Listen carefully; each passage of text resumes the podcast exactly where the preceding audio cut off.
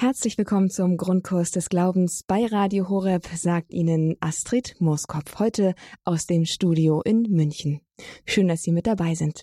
Hier ist heute wieder Zeit für eine Ausgabe von Frag den Prof zur Bibel. Das heißt, Ihre Frage zur Bibel steht auf dem Programm und das nicht etwa vorproduziert oder gefaked, sondern ganz echt. Sie rufen hier an und stellen ganz persönlich und direkt an unseren Bibelexperten Professor Marius Reiser aus Heidesheim am Rhein Ihre Frage und bekommen sie auch direkt beantwortet. Die Nummer zu mir ins Studio, damit ich sie auf Sendung dann stellen kann, ist die 089 517 008 008. Das ist die Nummer hier ins Studio zu den, zu dem der Sendung Fragt den Prof zur Bibel mit Professor Marius Reiser und mit mir. Ich bin Astrid Mooskopf. Jetzt darf ich aber erst einmal unseren Experten persönlich hier begrüßen. Grüß Gott, Professor Reiser. Schön, dass Sie sich wieder Zeit für uns nehmen. Grüß Gott, Frau Mooskopf. Professor Reiser, wie üblich starten wir ja die Sendung mit einer Frage, die sozusagen aus der Redaktion kommt, damit unsere Hörer Zeit haben, auch die Nummer zu wählen. Starten wir einfach mit einer Frage, die sich eigentlich beim letzten Mal, bei der letzten Sendung so ergeben hatte und nicht so ganz bis zum Ende geführt werden konnte. Da ging es um das Opfer. Immer wieder taucht die Frage nach dem Opferbegriff, nach dem Opferverständnis in der Bibel und dementsprechend dann auch für unser christliches Leben auf. Vielleicht können Sie uns vor dem Hintergrund der Bibel einfach erklären oder vielleicht ein bisschen darlegen, wie ist das Opfer im christlichen herkommt aus dem jüdischen Verständnis des Alten Testamentes zu verstehen, das natürlich im Kreuzesopfer Jesu seinen Höhepunkt findet? Ja, also wir haben ja äh, im normalen Alltagsgebrauch äh, zwei Begriffe von Opfer. Der eine Begriff ist das persönliche Opfer, das man bringen kann und das man freiwillig bringt, etwa wenn man etwas tut für seinen Nächsten, was einem sehr schwer fällt, dann bringt man ein Opfer, um ihm einen Gefallen zu tun oder zu helfen. Äh, in dieser Art äh, ist Opfer auch verständlich und jeder versteht das. Auch dieses Opfer kann etwa im, äh, in der Antike gar nicht so selten äh, zum Tod führen, wenn man in einer Schlacht ist und sich opfert etwa für seine Mitsoldaten oder so. Aber äh, der eigentliche Opferbegriff, der etwa auch für die heilige Messe, ihre Bezeichnung als Opfer und für das Kreuzesopfer gilt, da müssen wir religionsgeschichtlich denken. Äh, in der gesamten Antike, in allen antiken Völkern, seien sie aus dem alten Orient, seien sie äh, Griechenland oder Rom, äh, ist es klar, was die, was die Götter wünschen. Das sind Tieropfer. Wenn man den Göttern äh, die Gunst der äh, Götter haben möchte, muss man ihnen möglichst große Tieropfer bringen. Da muss Blut fließen. Und dieses Blut muss fließen, etwa wenn man großes Unrecht getan hat, äh, zur Reinigung muss äh, Opferblut fließen. Überhaupt, um die Götter günstig zu stimmen, muss äh, Opferblut fließen. Und auch im Hebräerbrief heißt es einmal in einem ganz knappen Satz, ohne Opfer gibt, äh, ohne Blut gibt es keine Sühne. Das ist ein Grundsatz, der gilt für die gesamte antike Welt. Und deswegen haben wir in allen antiken Tempeln blutige Opfer, äh, wobei dann das Opferfleisch, von denen die anwesend sind, verzehrt wird. Die Götter bekommen nur einen Teil. Und so ist es auch im Tempel von Jerusalem gewesen. Im Tempel von Jerusalem wurden viele Opfer dargebracht, jeden Tag. Und äh, am Pascha-Fest kann man sich vorstellen, dass man im Blut gewartet ist im äh, Tempelhof. Das ist so. Und äh, das hat aufgehört äh, in Jerusalem, in der jüdischen Tradition, mit der Zerstörung des Tempels von Jerusalem, sozusagen von außen. Im Christentum hat das aber schon früher aufgehört, nämlich im Jahr 30 mit dem Tod Jesu am Kreuz. Alle Christen waren nach Ostern überzeugt, mit diesem Tod Jesu sind sozusagen alle Tieropfer abgegolten und für äh, alle Ewigkeit ist damit die Sühne, die man Gott schuldet für sein unrechtes Leben, abgegolten. Fertig. Und deswegen haben wir im Christentum nie blutige Opfer gehabt. Es ist auch bemerkenswert, dass ähm, die Jünger Jesu nach Ostern zum Tempel nur zum Beten gegangen sind, nicht um äh, die, äh, an den Opfern teilzunehmen. Und äh, so ist das also äh, gewesen. Äh, interessant ist allerdings noch etwas. In der Philosophie der Griechen gibt es eine alte Tradition, die mindestens in das sechste, fünfte Jahrhundert zurückgeht. Eine philosophische, die sagt, Blut, was hat denn das mit Geist zu tun? Blutige Tieropfer, das äh, ist unsinnig. Äh, man kann nicht mit Blut eine moralische Schuld abwaschen, das geht nicht. Und äh, aber diese Strömung war ganz schwach und sie hat nie das Volk ergriffen und bis zum Ende der Antike gab es blutige äh, Tieropfer. Aber das Erstaunliche ist eben, hier ist eine philosophische Richtung sozusagen zusammengeflossen mit äh, dem Christentum. Und wenn Paulus eben vom Opfer spricht und das ganz unblutig fasst, dann musste ein, so ein äh, griechischer Philosoph sagen, ach, das Christentum kommt hier mit der Philosophie zusammen. Und äh, das ist eben der Hintergrund für die Sache mit dem Kreuzesopfer, durch das tatsächlich in aller christlichen Welt die Tieropfer abgeschafft wurden. Herr Professor, Sie hatten es am Anfang gesagt, man müsste, also das Opfer wurde ursprünglich so verstanden, dass man die Götter günstig stimmen müsse. Klar, das ist mit dem Kreuzesopfer mehr oder weniger hinreichend erledigt. Mm, wie ist denn das aber, müssen Opfer denn wehtun? Ich meine, selbst, selbst Jesu Opfer, Kreuzesopfer hat wehgetan, war ein, ein äußerst schmerzhafter Tod. Und wenn man heute von Opfer spricht, dann denkt man doch oft daran, es muss irgendwas sein, was mir wehtut, dass ich irgendwie aufgebe. Müssen Opfer immer wehtun? Ein Verzicht tut immer weh und äh, ein Opfer tut normalerweise eben auch weh. Also das äh, ist absolut gesprochen. Äh, ich will, äh, will jetzt nicht sagen, jedes Opfer tut weh, aber im Normalfall tut ein Opfer schon weh.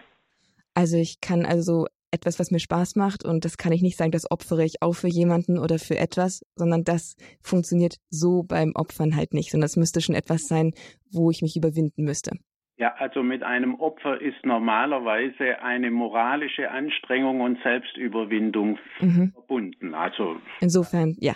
Mir selbstverständlich. Ja, Okay, vielen, vielen Dank, Herr Professor Reiser, für diese einführende Beantwortung einer Frage zum Opferbegriff und zum Opferverständnis im Alten Testament und dementsprechend dann daraus sich entwickelnd und im Christentum und im Neuen Testament. Herzlichen Dank. Liebe Zuhörer, Sie haben eingeschaltet bei Radio Horeb und Radio Maria zu einer Sendung vom Grundkurs des Glaubens, nämlich Frag den Prof zur Bibel. Name ist Programm. Ihre Frage zur Bibel steht hier auf dem Programm und die bitte ich Sie, bitten wir Sie selbst zu stellen. Rufen Sie an unter der 089 517 008 008. Und wenn Sie aus dem Ausland oder über das Handy anrufen, dann wählen Sie die 0049 vor und dann 89 517 008 008. Hier stehen ausdrücklich Fragen zur Bibel auf dem Programm. Das kann natürlich auch etwas weiter gefasst sein, denn Bibel hat auch immer was mit dem persönlichen Glaubensleben zu tun. Aber wenn Sie eine Frage zur Bibel haben, dann sind Sie hier auf jeden Fall an der richtigen Adresse. Angerufen hat jetzt auch eine erste Hörerin. Sie möchte gerne anonym bleiben. Grüß Gott. Ja, grüß Gott. Ich habe zwei Fragen. Das erste war jetzt eine Bibelstelle, die im August äh, kam. Äh, es ist jetzt nicht wie in den Tagen der Vorzeit, in dem der Himmel für drei Jahre und so und so viele Monate verschlossen war, sondern es ist jetzt für immer. Da meine religiöse Erziehung war jetzt so, dass der Himmel praktisch bis zur Erlösung bis zu Jesu Auferstehung für alle Menschen immer verloschen, äh, äh, also äh, verschlossen war, nicht bloß einmal für kurze Zeit. Äh, und das ist ein bisschen für mich ein Widerspruch gewesen. Dann äh, gibt es noch die äh, zweite Wollen Sie vielleicht erstmal die erste Fra Wollen Sie vielleicht erstmal die erste Frage beantworten lassen? Ja, okay. Mhm. Ja. Ja, also äh, wenn Sie aber daran denken, dass es äh, im Kanon der Heiligen Messe immer wieder äh, heißt, und die Gerechten, äh, dass man also für die Gerechten betet äh, von Abel an. Ja, mhm. vom gerechten Abel an. Das heißt aber, diese Gerechten von Abel an sind alle im Himmel. Das ist also äh, ganz klar. Und dann denken Sie auch noch daran, wir haben ja im apostolischen Glaubensbekenntnis auch den Satz, der vielen Schwierigkeiten macht, nicht hinabgestiegen in äh, das Reich des Todes. Früher hieß es Hölle, aber Reich des Todes äh, trifft die Sache besser. Äh, warum ist Jesus äh, nach dem Tod am Kreuz hinabgestiegen in das Reich des Todes? Und da gibt dann einen Hinweis, eine etwas rätselhafte, aber doch soweit klare Stelle im ersten Petrusbrief, wo da die Rede ist, dass Christus den Verstorbenen das Evangelium verkündet. Das heißt, weil Christus ja für alle Menschen aller Welt und aller Zeiten gestorben ist und das Evangelium bringen will, dann muss er sozusagen für die, die vor seiner Zeit gestorben sind, hinabsteigen in die Unterwelt und ihnen das Evangelium anbieten. Und dann können sie noch einmal entscheiden, ob sie also jetzt das annehmen wollen oder nicht. Äh, daran sehen Sie, das ist ein Missverständnis, wenn man meint, vor Jesus sei der Himmel verschlossen gewesen, sondern äh, es hat immer zu allen Zeiten Gerechte gegeben, die nach ihrer äh, Auffassung und Erkenntnismöglichkeit Gerechte waren und die sind selbstverständlich im Himmel. Mhm. Okay, ja, ist okay. Kann, kann ich so verstehen und stehen lassen. Ja, und dann komme ich immer nur an andere Grenzen, auch wenn man äh, Glaubensgespräche führt, und das ist die Sintflut. Äh, was sagen die Historiker, war die begrenzt oder waren da wirklich alle Menschen weg oder waren die Kontinente noch zusammengeschlossen? Was, was ist so äh, in Glaubenskreisen jetzt gerade, ähm, ja, äh, aktuelles Wissen? Also äh, äh, es ist so, rein historisch ist es klar, dass es keine weltweite Überflutung der äh, Erde der ganzen Welt gegeben hat. Okay. Hat es nicht gegeben, ist nicht nachweisbar. Mhm. Aber das ist auch gar nicht das, was die Geschichte sagen will. Wir müssen immer bedenken, gerade diese Geschichten aus der Urgeschichte im Alten Testament, die haben vor allem eine symbolische Bedeutung. Und die symbolische Aussage, da liegt ihre Wahrheit. Nicht in der, also die will gar nicht äh, reden von einer historischen Flut über die ganzen Erde, sondern sie spricht über die Menschheit und sie spricht von der Menschheit, die ganz sündig ist. Und dann gibt es da nur einen einzigen Gerechten, das ist Noach und seine Familie. Und um dieses gerechten Willen äh, äh durch diesen Gerechten kann dann die Menschheit überleben. Das ist eine grundsätzliche Aussage, die eben, dass Sie, wenn Sie den ganzen Zusammenhang lesen, nicht wo Gott sagt, und der Mensch ist böse, böse von Jugend auf, äh, äh, und das ist ganz stark ausgedrückt im Hebräischen, heißt es Rakra, also ganz böse von äh, Jugend auf. Und da geht es um die Bosheit und um die Neigung zur Bosheit aller Menschen. Und diese Neigung muss bekämpft werden. Und, äh, und dazu, äh, und da haben wir eben wenigstens einen Gerechten, der dann überlebt und äh, mit diesem gerechten Überleben auch alle Tiere. Nicht, es ist immer so, das Heil der äh, Kreatur ist gebunden an die Gerechtigkeit des Menschen. Nicht denken Sie an Paulus in Römer 7, nicht die ganze äh, Schöpfung hart auf die Freiheit der Kinder Gottes und ihre wahre Gerechtigkeit, dann wird nämlich auch die Schöpfung erlöst. Nicht und um solche Fragen geht es da, die Gerechtigkeit äh, äh und äh, die Erlösung der Schöpfung, das sind die Aussagen dieser Geschichte. Ich kann das natürlich jetzt nur andeutungsweise sagen. Mhm. Doch, ja, ist okay. Vielen, vielen Dank. Hat mir sehr weitergeholfen. Ich danke Ihnen ganz herzlich. Ja, alles Gute für Sie. Wiederhören. Auf Wiederhören. Dankeschön für diese interessanten Fragen, die Sie hier gestellt haben in Frag den Prof zur Bibel bei Radio Horeb im Grundkurs des Glaubens.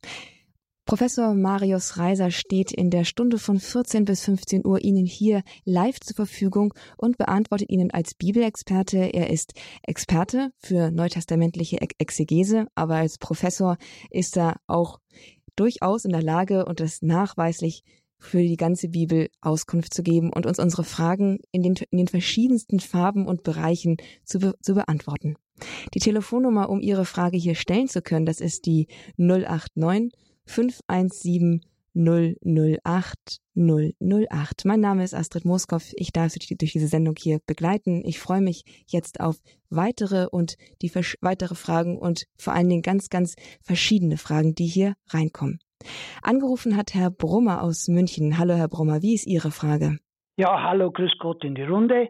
Ja, also meine Frage ist folgendes. Ich habe vor längerer Zeit einen äh, Vortrag gehört von einem äh, evangelischen Pastor, der hat einen Lehrauftrag an irgendeiner Uni, habe ich also im Radio gehört. Und da ging es um Folgendes, und zwar um die Pietisten. Das ist ja die Bewegung, also vom Kopf ins Herz Bewegung. So kann man das sagen, weil denen äh, die, der evangelische Glaube mit der Zeit zu theoretisch wurde und es hat äh, die Taten haben haben ihnen gefehlt. Ja, und äh, die haben also von der ewigen Höllenstrafe hatten die also haben die Abstand genommen. Und zwar hieß es, also wer ist nicht weiß, der ist ein Ochs und wer es weiß und den Gläubigen weitersagt, der ist ein Esel, weil sie Angst hatten, wenn die Gläubigen erfahren, dass es doch keine ewige Höllenstrafe gibt, dass die dann in ihrem Bemühen, äh, gut zu sein, äh, nachlassen würden. Und äh, die haben das also mit zwei äh, oder mit einigen Bibelstellen begründet aus dem Alten Testament, von Ewigkeit zu Ewigkeit. Das hört man ja auch hin und wieder in der, in, in der Messe, in der katholischen Messe. Und aus dem Neuen Testament haben sie es begründet, aus dem zweiten Timotheusbrief, äh, 2,4 glaube ich ist es. Äh, Gott will, dass alle Menschen gerettet werden. Und die haben Schluss gefolgert, ja, was Gott will, das wird auch Realität werden. Und da habe ich jetzt die Frage, wie stehen Sie zu dieser Anschauung der Pietisten? Also es waren ja ganz gestandene Leute wie Franke zum Beispiel oder Bengel. Also die waren, waren nicht irgendwer, sondern schon fromme Leute, die diese Anschauung hatten. Ja, also zu der Anschauung kann ich etwas sagen. Allerdings muss ich äh, gestehen, ähm, ich war bisher, war es mir äh, ganz fremd, dass ausgerechnet die Pietisten diese Ansicht vertreten haben sollen. Das äh, ist eigentlich eine Ansicht der Aufgeklärten und der Rationalisten im 18. Jahrhundert, nicht aber der Pietisten. Die waren in solchen dogmatischen Fragen, also soweit ich sie kenne, äh, immer äh, ganz korrekt und das kann ich mir schwer vorstellen, dass ein Spener oder ein Franke, den Sie nennen, dass er die ewigen Höllenstrafen geleugnet hätte mit solchen Argumenten, wie Sie sie anführen. Ähm, also, Entschuldigung, dass ich da kurz einen Einwurf mache.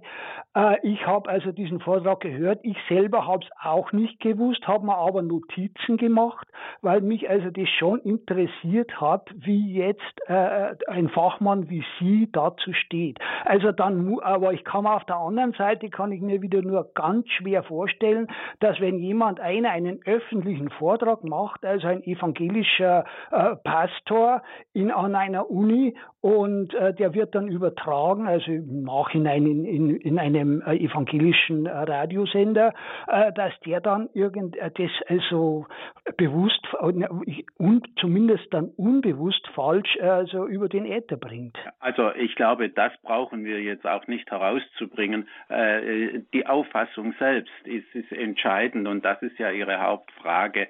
Äh, wie müssen wir uns zu dieser Ansicht stellen, dass es keine ewigen Höllenstrafen gibt, etwa mit dem Hinweis darauf, dass Gott äh, will, dass alle Menschen gerettet werden.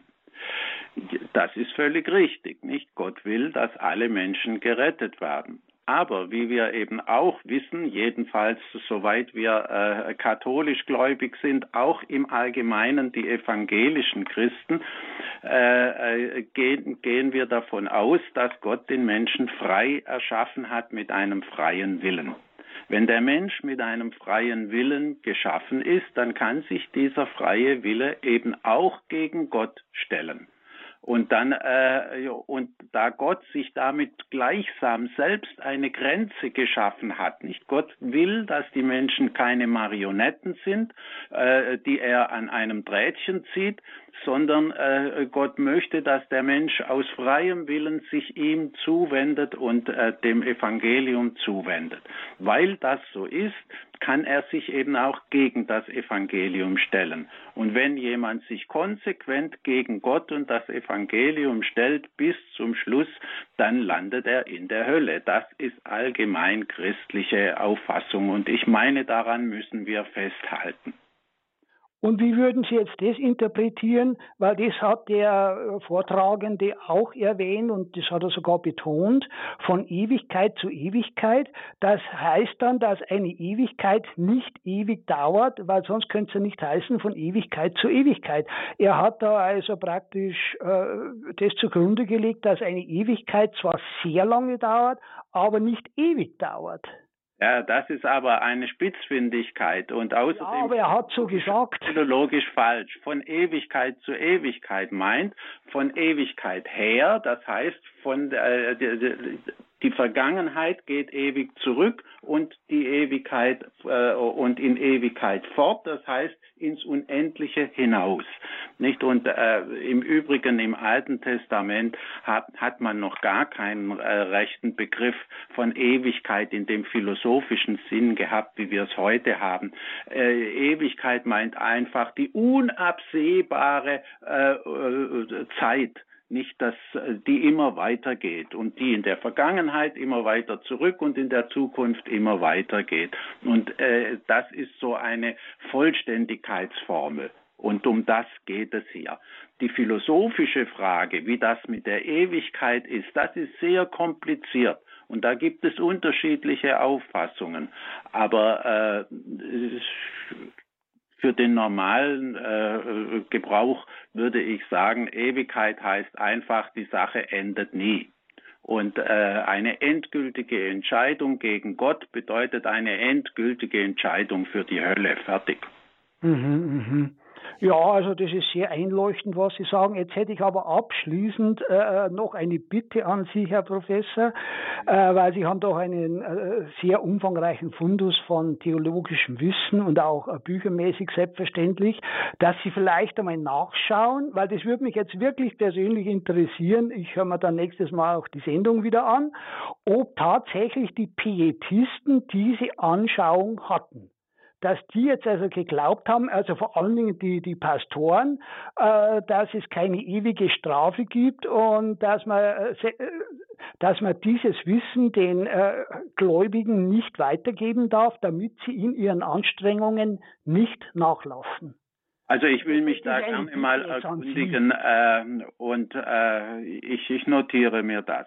Das wäre sehr nett von Ihnen. Ja. Gut, dann bedanke ich mich bei Ihnen und wünsche Ihnen noch einen schönen Tag. Gleichfalls. Einen herzlichen Dank für die vielen interessanten Fragen von Herrn Brummer aus München hier im Grundkurs des Glaubens bei Frag den Prof zur Bibel. Und unser Professor, der uns die Fragen hier beantwortet, wie eben auch schon gesagt, aus einem beeindruckenden Fundus an Bibelwissen, das ist Professor Marius Reiser aus Heidesheim am Rhein. Ihre Frage, liebe Zuhörer, ist hier, lieber Zuhörer, liebe Zuhörerin, ist hier am richtigen Platz. Wenn Sie etwas an der Bibel nicht verstehen, wenn Sie vielleicht schon etwas länger darüber nachgrübeln oder Ihnen jetzt ein, eine Stelle eingefallen ist beim Zuhören, die Sie auch mal geklärt haben wollen, dann rufen Sie an unter der 089 517 008 008 und stellen Sie diese Frage und entledigen Sie sich dieses Ballasts des ungeklärten Nichtwissens. Eine Hörerin hat sich jetzt hier gemeldet und sie hätte ganz gerne eine winzige kurze Anmerkung gemacht zu etwas, was sie hier heute schon gehört hat. Grüß Gott, Frau Horstein.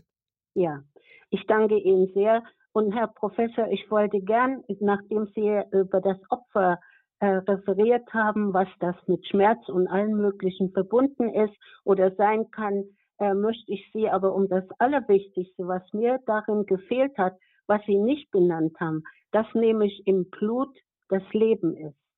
Und das ist das Wesentliche. Das ist die Kernaussage, warum wir mit Gott nur mit Blut, was Heiliges geopfert wird. oder geregelt wird oder neue Dinge aufgestellt werden und so weiter, weil im Blut das Leben ist. Das wollte ich gern ergänzend dazu sagen. Ja, da haben Sie ganz recht. Nicht, das ist ein, äh, das steht so im Alten Testament und das ist auch eine allgemein antike äh, Überzeugung, dass äh, das Leben im, im Blut steckt. Äh, und ähm, aber äh, mit dem mit dem Opfer äh, ja, die Dinge hängen zusammen, aber äh, der Opferbegriff äh, hängt nicht unbedingt von dieser Vorstellung ab. Aber Jesus hat sein Leben geopfert und hat sein Blut vergossen zur Rettung von uns allen. Das ist ganz Das richtig. ist das Wesentliche. können wir auch sagen, nicht ein Tropfen äh, Blut Jesu äh, sühnt alle äh, Sünden der Welt. Nicht, das ist aber eine Redeweise, die eben sagen will, durch das äh, blutige Opfer Jesu am Kreuz ist das alles geschehen. Gut, also um Kleinigkeiten wollen wir uns da nicht streiten. Da müsste man im Übrigen einen Dogmatiker fragen, wie weit das Blut äh, hier im Sinne des Sitzes vom Leben äh, mit hineinkommt. Da will ich mich nicht festlegen.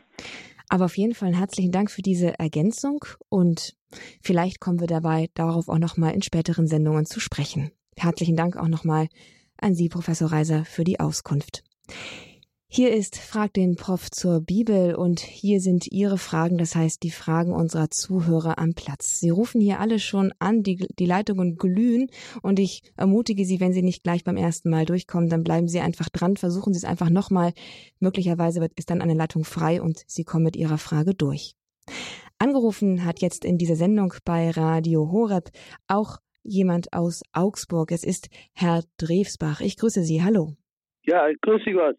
Und zwar, ich habe eine ganz äh, spitzfindige Frage, also die ist sehr primitiv.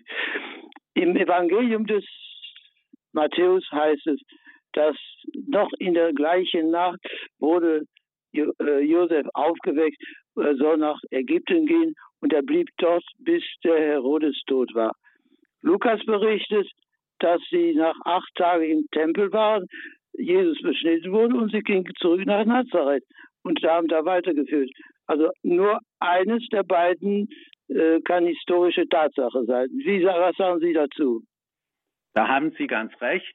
Äh, in diesem Punkt, was äh, nach der Geburt Jesu geschehen ist, da äh, sind offenkundig das Matthäusevangelium und das Lukasevangelium ganz unabhängig voneinander und erzählen Dinge, die sich nicht vereinbaren lassen. Nicht als einen Aufenthalt in Ägypten kennt Lukas offenkundig nicht.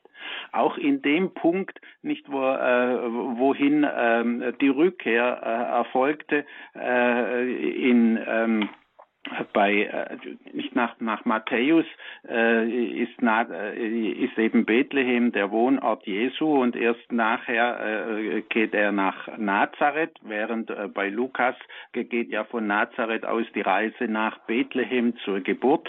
Also diese Dinge sind unvereinbar historisch. Und wie es historisch dann war, das können wir nicht mehr sagen, weil unsere einzigen Quellen hier äh, unvereinbar sind in diesen Einzelheiten.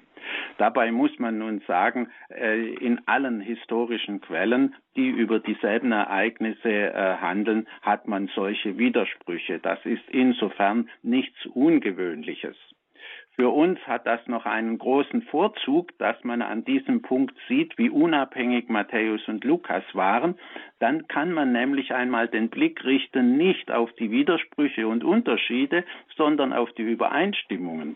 Und äh, wenn also zwei Quellen, die unabhängig sind und zum Teil widersprüchlich, sich einig sind in äh, äh, bestimmten Punkten, dann kann man sicher sein, das stimmt.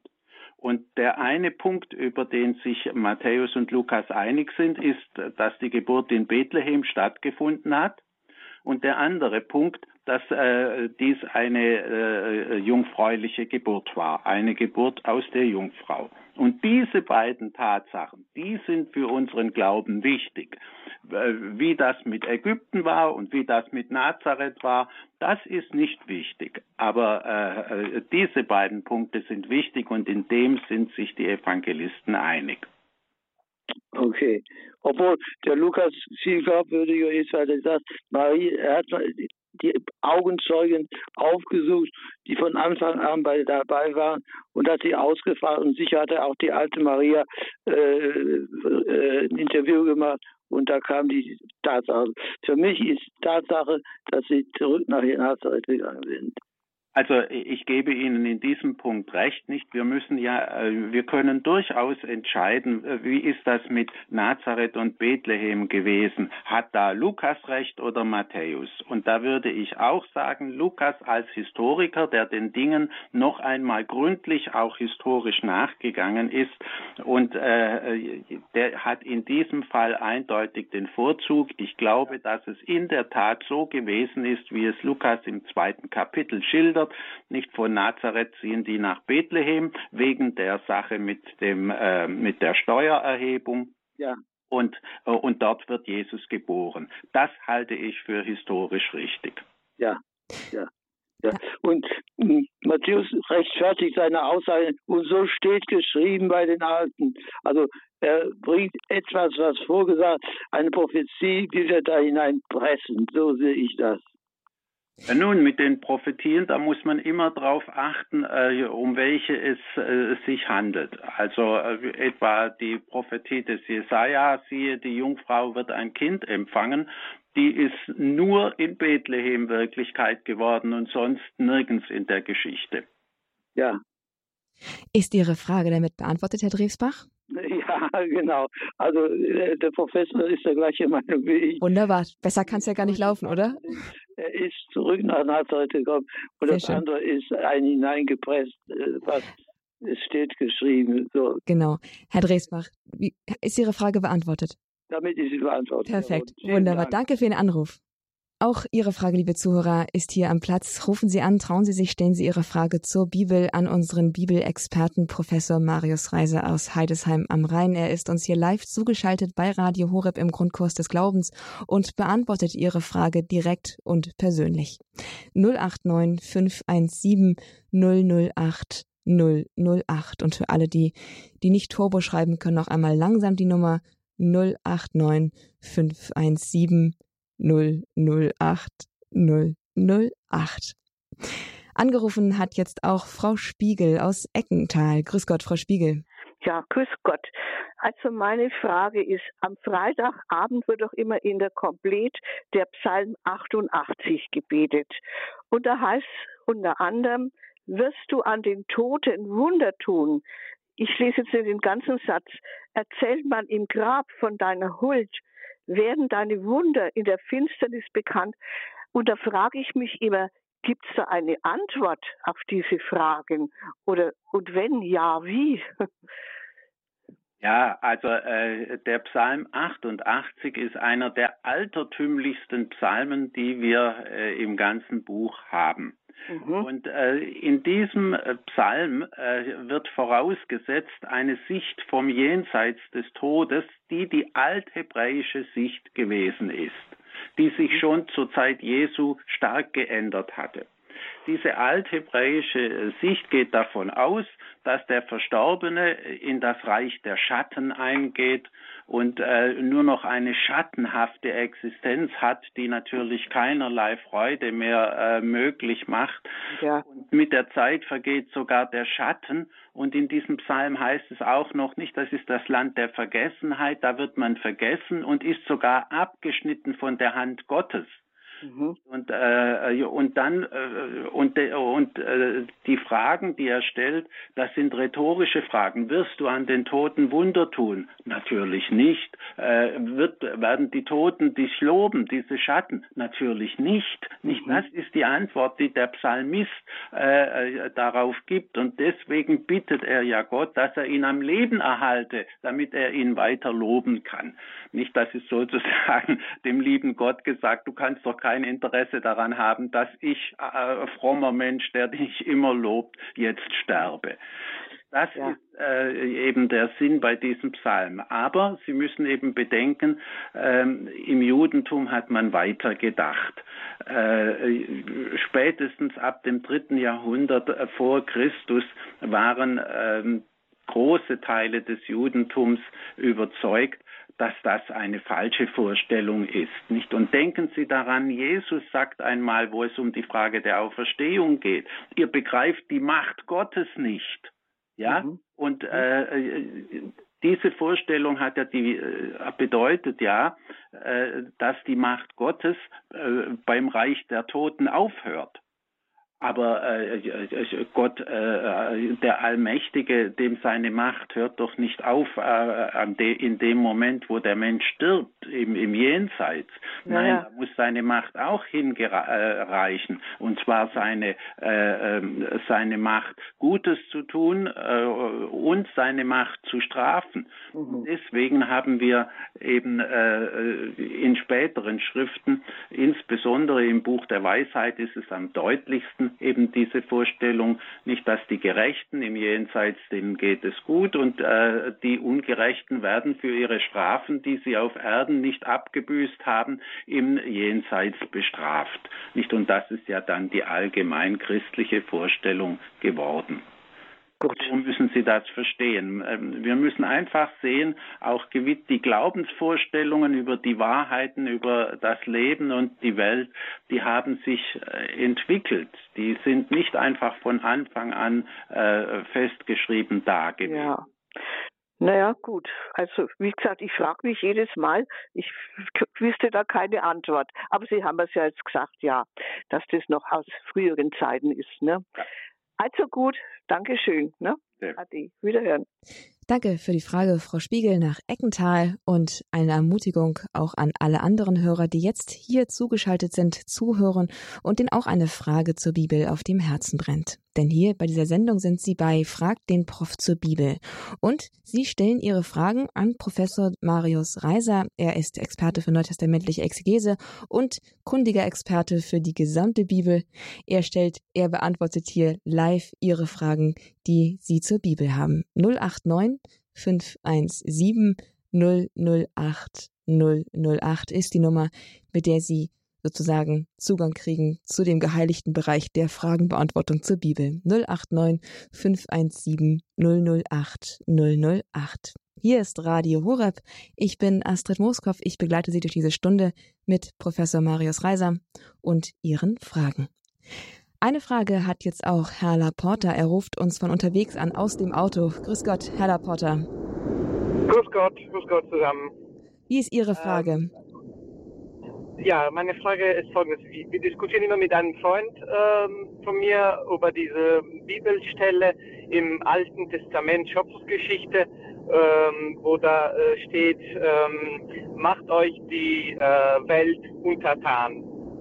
Äh, die, die Vögel, die Tiere und die, die Unterwassertiere. Also. Und ähm, jetzt behauptet mein Freund auf, auf Griechisch äh, die Welt, also das Wort die Welt und auch äh, die Wort, ähm, das Wort ein Körper aus Lehen, was davor steht. Also Gott nahm, äh, äh nahm Lehm und somit der, der Mensch äh, dass diese zwei Wörter quasi zusammen, äh, also zum selben Wort auf Griechisch, äh, äh, haben die gleiche Bedeutung auf Griechisch und deswegen macht euch die Welt untertan, bedeutet macht euch selbst zu und beherrscht euch sozusagen. Ist das eine, ähm, eine vertretbare Ansicht? Ich, aus meiner Sicht nicht. Ja, äh, dieser Stelle. Das letzte, was Sie gesagt haben, das ist falsch. Also äh, das, das stimmt nicht. Äh, wir müssen die Dinge auseinanderhalten. Äh, der Auftrag, macht euch die Erde untertan, der steht so da. Und er ist mit einem starken Wort sowohl im hebräischen als auch im griechischen Text ausgedrückt. Äh, also untertan machen. Äh, Sie müssen sich ja vorstellen, es ist in einer Frühzeit, als die Menschen sich noch wehren mussten gegen die Naturgewalten und die wilden Tiere. Und äh, da war es äh, ein großer Auftrag, äh, dass der Mensch herrschen soll über die Tier- und über die Pflanzenwelt. Allerdings muss man, äh, wenn man jetzt das deuten will, heute wird oft gesagt, Nicht? Und deswegen hat das Christentum und das Judentum eine große Schuld daran, dass wir heute die Umwelt so zerstört haben, weil das äh, der Auftrag ist, nicht macht euch die Erde untertan. Das ist natürlich kompletter Unsinn sondern äh, genau, Herrschaft ja. muss eine gute Herrschaft sein. Und das eigentliche Bild für das Herrschen ist ja dann später schon im Alten Testament und im Neuen bei Jesus der Hirte geworden. Der Herrscher muss ein Hirte sein und muss für seine Schafe sorgen. Und, äh, und äh, Herrschaft ist also auch im Interesse der, äh, äh, der Untergebenen, muss sie eben für die Untergebenen sorgen. Und so geht, Adam muss ja nachher äh, im Paradies nicht äh, das Paradies anbauen und hegen und pflegen. Darum geht es bei der Herrschaft äh, über die Welt und nicht um Unterdrückung und Ausbeutung. Und genau, genau. Ja. Und, genau, äh, das ist mir, das ist mir klar. Ja, das, das ist mir klar, weil ich, ja, für mich bedeutet, wir haben eine klar höhere Stelle äh, als die anderen, aber wir müssen natürlich drum kümmern. Ist natürlich eine Allegorie, aber es geht mir darum, über diese äh, Gleichsetzen von vom äh, Körper aus Lehm und äh, und Erde, also so. Also, äh, die Erde, das ist, wenn ich äh, es jetzt richtig im Kopf habe, das äh, heißt im hebräischen Original das Rote und das ist eben eine rot gefärbte äh, Erde, die man da im äh, Orient äh, findet. Und wenn der Mensch eben aus Erde genommen ist, dann da, dann ist er eben eine Art ähm, ja, Lehmkloß. Und äh, damit ist etwas über die hinfällige Natur des Menschen gesagt, aber nichts gesagt, dass er sich selbst beherrschen muss oder so etwas. Dieser Gedanke der Selbstbeherrschung, den haben wir in ganz anderen Zusammenhängen im Alten und Neuen Testament. Perfekt, alles klar. Ich bedanke mich bei Ihnen. Bitteschön. Danke an Herrn Laporta aus dem Auto für diese sehr interessante Frage zur Genesis. Das war eine Frage, die er hier gestellt hat in Frag den Prof zur Bibel bei Radio Horeb in einer in dem Grundkurs des Glaubens und das ist auch der Platz für Ihre Frage zur Bibel, die Sie haben. Sie können hier anrufen und Ihre Frage live beantworten lassen unter der 089 517 008 008. Professor Marius Reiser ist für Sie live zugeschaltet. Er beantwortet Ihre Fragen hier fundiert und umfassend und vor allen Dingen direkt und persönlich. Unser nächster Anruf hat uns aus Lindau erreicht. Es ist Herr Fischer. Grüß Gott, Herr Fischer. Ja, grüß Gott, Professor Reiser. Hallo, liebe Astrid. Hallo. Ich war vor kurzem mit meinem Team in Überlingen zur Heiligen Messe und konnten da auch Radio Horeb vorstellen.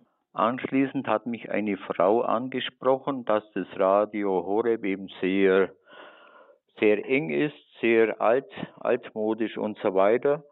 Ich entgegnete ihr dann, dass sich Radio Horeb eben an der Heiligen Schrift orientiert und möglichst die frohe christliche Botschaft für alle hörbar machen will. Ich sagte ihr dann auch, Sie waren doch gerade im Gottesdienst und haben das Wort Gottes in der Lesung und im Evangelium gehört darauf die Fragerin, das ist nicht das Wort Gottes. Ich habe auch nicht Amen gesagt. ja, ja, weil sie nicht Amen gesagt hat, ist es nicht das Wort Gottes. genau, jetzt hätte ich von Ihnen da gern eine gute Aussage dazu, Professor Deiser. Äh, das Wort Gottes ist für jeden Christen und jeden, der in die Kirche geht mit Überzeugung, äh, selbstverständlich die Heilige Schrift, aber nicht nur die Heilige Schrift. Nicht also äh, denken Sie daran, im Credo heißt es, und der gesprochen hat durch die Propheten und die eine heilige katholische, apostolische äh, und katholische Kirche. Ja? Also äh, der Heilige Geist spricht in erster Linie und hauptsächlich hauptsächlich durch die Heilige Schrift, aber er spricht auch durch die Kirche.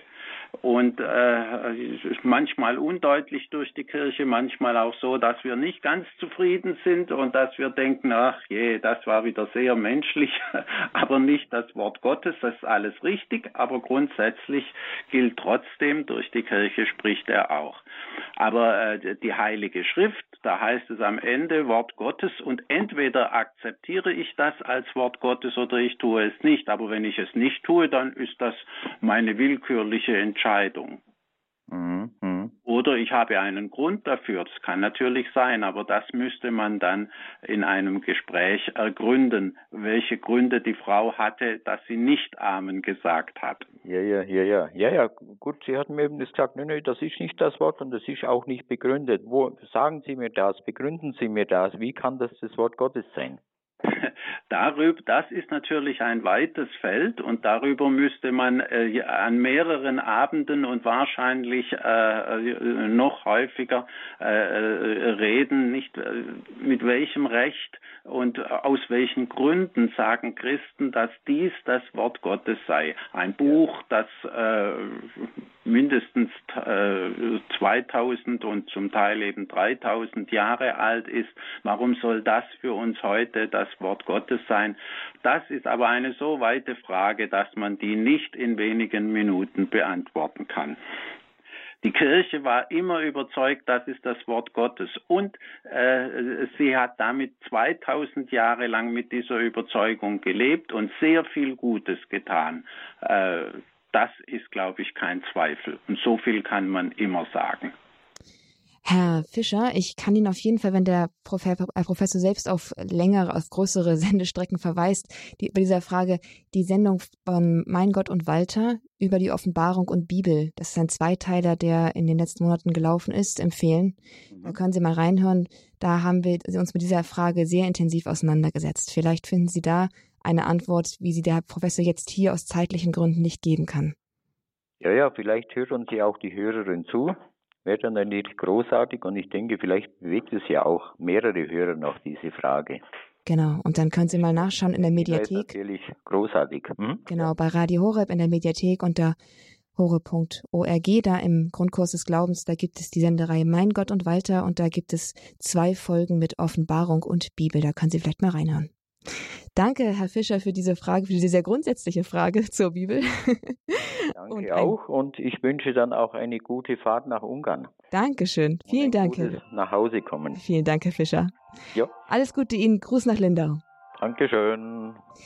Hier haben Sie eingeschaltet bei Radio Horeb in Frag den Prof zur Bibel. Ihre Frage zur Bibel ist unser Programm hier und in den letzten Minuten unserer Stunde bis 15 Uhr haben wir jetzt einen Anrufer aus der Nähe von Kam, Herr Dehndorfer. Grüße Sie. Hallo, wie ist Ihre Frage? Hallo. Ich möchte ein Missverständnis aufklären und eine Frage beantworten. Äh, Matthäus berichtet ja nicht äh, die Geburt Jesu, sondern die Ankunft der drei Weisen Sie beziehen sich jetzt. Die konnten ja nicht äh, pünktlich zur Geburt in Bethlehem sein. Und nachdem sie gekommen sind, von da an ist Jesus geflohen, also die heilige Familie nach Ägypten. Aber zuvor haben sie sich in Bethlehem aufgehalten, nach der Geburt. Das ist ganz richtig. Wir wissen aber eben nicht, äh, wie lange nach der Geburt dann die drei Weisen, äh, wie immer man sie nennt, Magier, äh, äh wie lange das gebraucht hat, bis sie kamen. Und äh, also da sind ja keine Zeiten angegeben. Genau, Herr Dehndorfer, ist das für Sie? Haben, Entschuldigen Sie, können Sie noch mal Ihren Satz anfangen? Wir haben gerade ein Problem gehabt. Herr Dehndorfer? Ja. Eigentliche Frage haben wir jetzt noch nicht. Genau, okay. Herr Dindorfer, wie ist ja, Ihre Frage? Die Frage von Psalm 88, was das behandelt. Äh, das behandelt äh, die erste Auferstehung, wovon dann Matthäus berichtet. Matthäus 27, 52, 53. Die erste Auferstehung von äh, äh, da, da kann ich keinen Zusammenhang sehen zu Psalm 88. Ja, wir haben ja auch gerade irgendwie die Verbindung zu dem Hörer ist auch gerade gekappt. Der wurde gerade unterbrochen, ich schätze mal mitten im Satz. Nun hoffen wir, wenn der Hörer noch mal etwas ergänzen möchte, soll er bitte noch mal anrufen. Ansonsten gehen wir jetzt einfach direkt zum nächsten. Es ist Herr Senfte. Auch er ruft uns aus dem Auto an. Hallo, Herr Senfte. Hallo, ich hoffe, man versteht mich ja, klar und deutlich. Ausgezeichnet. Meine Frage ist, ob Sie mir die sogenannte Substitutionstheologie genauer erklären könnten, beziehungsweise eben der Gedanke, dass Israel letztlich verworfen wurde und jetzt sozusagen im neuen Bund ersetzt worden ist durch die Gemeinde. Könnten Sie mir das ein bisschen genauer erklären? Ja, also so wie Sie es jetzt gesagt haben, halte ich die Substitutionstheorie für völlig falsch. Ähm, das Verhältnis von äh, Christentum oder von Kirche und Judentum, äh, das können wir nicht so erklären, dass man sagt, jetzt ist äh, an die Stelle des Judentums eben das Christentum getreten und die Kirche. Das ist falsch sondern die Kirche äh, versteht sich ja selbst als Judentum, nicht die äh, äh, Väter, äh, äh, unsere Väter sind äh, Abel und Abraham. Abraham ist auch unser Vater, wird ja in der Heiligen Messe ausdrücklich so bezeichnet. Ähm, und wir sind Juden. Nicht? Und insofern äh, ist es unmöglich, dass man sagt, die Kirche äh, hätte das Judentum ersetzt. Die Kirche hat auch dem Judentum nicht seine Bibel weggenommen, sondern diese Bibel war eben die Bibel der ersten Christen, die äh, Juden waren, nicht die, die, die Jünger Jesu, auch Paulus, das waren alles noch Juden und sie haben sich als Juden verstanden. Und dann hat sich eben die Kirche äh, geöffnet geöffnet, auch in die Heidenwelt hinein. Und auf diese Weise ist auch die Heidenwelt sozusagen jüdisch geworden, auf die Weise jüdisch, wie Jesus äh, sie äh, bestimmt hat. Ja, und äh, insofern ist das mit der Substitutionstheorie äh, ganz daneben.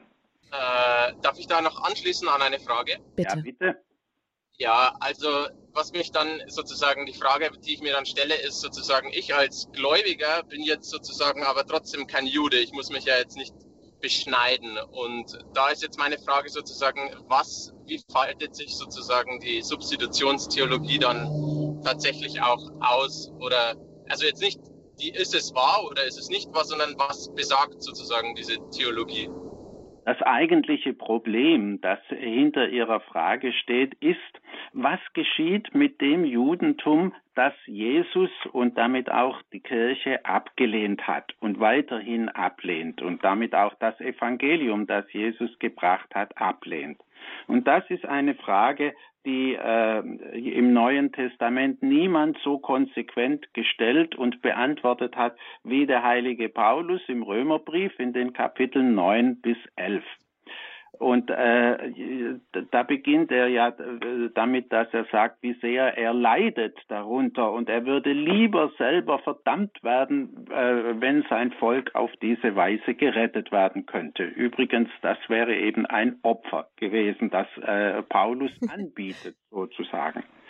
Die Lösung des Paulus ist, dass er sagt, in der Endzeit, bevor Christus wiederkommt, werden auch äh, diese Juden, die bisher äh, Jesus abgelehnt haben und sein Evangelium, sich zum Evangelium bekehren und dann ist wieder ganz Israel beisammen. Und dieses gesamte Israel, einschließlich eben dieser äh, bekehrten Juden, wird dann gerettet werden. Das ist die Antwort, die Paulus gibt. Ist Ihre Frage damit beantwortet, Herr Senftel, oder möchten Sie nochmal nachfragen? Also tatsächlich, ich glaube dem Professor zu 100 Prozent und allem, was er jetzt gesagt hat, sozusagen. Nur die Frage, die ich eigentlich mehr gehabt hab, hatte, ist sozusagen, äh, es gibt ja eine Theorie, die eben der Substitution von Israel durch die Gemeinde zugrunde liegt. Und wie genau spielt sich das aus, war eigentlich meine Frage. Jetzt nicht, was ist tatsächlich, äh, was hat der Apostel Paulus im Römerbrief gesagt, weil das weiß ich auch. Und da stimme ich auch tatsächlich überein. Äh, ich wollte bloß die Theorie dahinter genauer verstehen. Also Sie meinen, inwiefern äh, das Judentum ersetzt, aber eben äh, eine solche Ersetzung, diese Vorstellung halte ich für falsch. Also Ihre Frage war, inwieweit ist diese der Übergang von einer behaupteten Juden, Erwählung des Juden, Judentums zum Christentum überhaupt in innerhalb der Substitutionstheorie äh, an, angele angelegt. Meinen Sie das also sozusagen, wie, wie, die, wie die Theorie selbst argumentiert, dass das Judentum abgelöst wird durch das Christentum? Ist das Ihre Frage? Genau. Okay. Ähm, Herr Professor, können Sie das vielleicht nochmal sagen, wie argumentiert denn die Theorie in sich in dieser Angelegenheit? Wie, wie behauptet sie das überhaupt, dass das Judentum abgelöst wird? Wie kommt sie zu dieser Auffassung und wie belegt sie es innerhalb ihres eigenen Systems? Nun ja, äh, diese, äh, wer diese Theorie vertritt, geht davon aus, dass das Judentum als Ganzes verworfen ist, weil es eben das Evangelium und Jesus abgelehnt hat. Und äh, dann tritt an die Stelle eben des Judentums äh, die Kirche. Aber äh, diese Vorstellung ist als solche äh, nie in der Kirche, äh, äh in der Gesamtkirche irgendwie dogmatisch dominierend äh, und herrschend geworden. Und äh, ich halte sie auch für falsch, aus den Gründen, die ich schon dargelegt habe. Ich glaube, damit ist die Frage wirklich auch beantwortet, denn es geht einfach nur um die Frage, um die Argumentation, dass indem halt das Judentum die Botschaft Gottes, die Offenbarung nicht angenommen hat, ist sozusagen ihr der herausgehobene Status aufgehoben. Das sagt die Theorie und der Professor sagt, sie sei falsch und da stimmen sie ja auch wohl überein. Habe ich das richtig verstanden, Herr Senfte? Das haben Sie richtig verstanden. Genau. Dann, Herr Senfte, dann danke ich Ihnen sehr für diese sehr interessante Abschlussfrage, die Sie hier noch eingebracht haben. Und auch, Herr Professor, danke, dass Sie sich dem Sturm der Fragen hier noch gestellt haben, dem vereinten Sturm, und diese Frage auch noch gut beantwortet haben. Herzlichen Dank. Liebe Zuhörer, mein Dank geht vor allem auch an Sie alle, dass Sie sich hier so rege eingebracht haben an die zahlreichen Fragen, die hier rund um die Bibel eingegangen sind, die uns hier bereichert haben und nicht nur wahrscheinlich Ihre Frage beantwortet haben, hat, sondern vielleicht auch die von jemandem, der sich nicht getraut hat anzurufen oder dem gar nicht so richtig bewusst war, dass er diese Frage auch hatte. Auch eine nächste Folge wird es zu dieser Ausgabe von Frag den Prof zur Bibel geben, nämlich im nächsten Monat schalten Sie auch dann wieder ein. Professor Reiser wird auch dann wieder für Sie zur Verfügung stehen und Ihre Frage zur Bibel beantworten. An dieser Stelle einmal auch ein grundsätzlicher Dank, Herr Professor, dass Sie sich die Zeit nehmen, so in so schöner Regelmäßigkeit für uns die Fragen zu beantworten. Nein, äh, das tue ich sehr gern. Ich lerne ja auch selber dazu durch jede Sendung. Das ist, das ist sehr tröstlich, dass sogar die Experten noch dazu lernen. Dankeschön. Liebe Zuhörer, diese Sendung können Sie natürlich auch noch einmal nachhören. Die Möglichkeit besteht bei uns auf der Internetseite unter www.horeb.org im in der Mediathek, dort in der Rubrik Grundkurs des Glaubens, dort wird in Kürze diese Sendung auch hochgeladen und jede einzelne Frage ist noch einmal nachzuhören. Auch die früheren Ausgaben dieser Sendung mit Professor Reiser können Sie dort finden. Schauen Sie einfach vorbei unter www.horeb.org in der Mediathek im Grundkurs des Glaubens. Auch als CD ist diese Sendung zu beziehen. Rufen Sie bei unserem CD-Dienst an unter der 08328 921 120. Und damit darf ich mich von Ihnen verabschieden. Hier geht es gleich um 15 Uhr weiter mit dem Barmherzigkeitsrosenkranz und im Anschluss mit dem Kinderkreuzweg. Alles Gute Ihnen, Gottes Segen. Hier ist Radio Horeb. Mein Name ist Astrid Mooskopf. Leben mit Gott.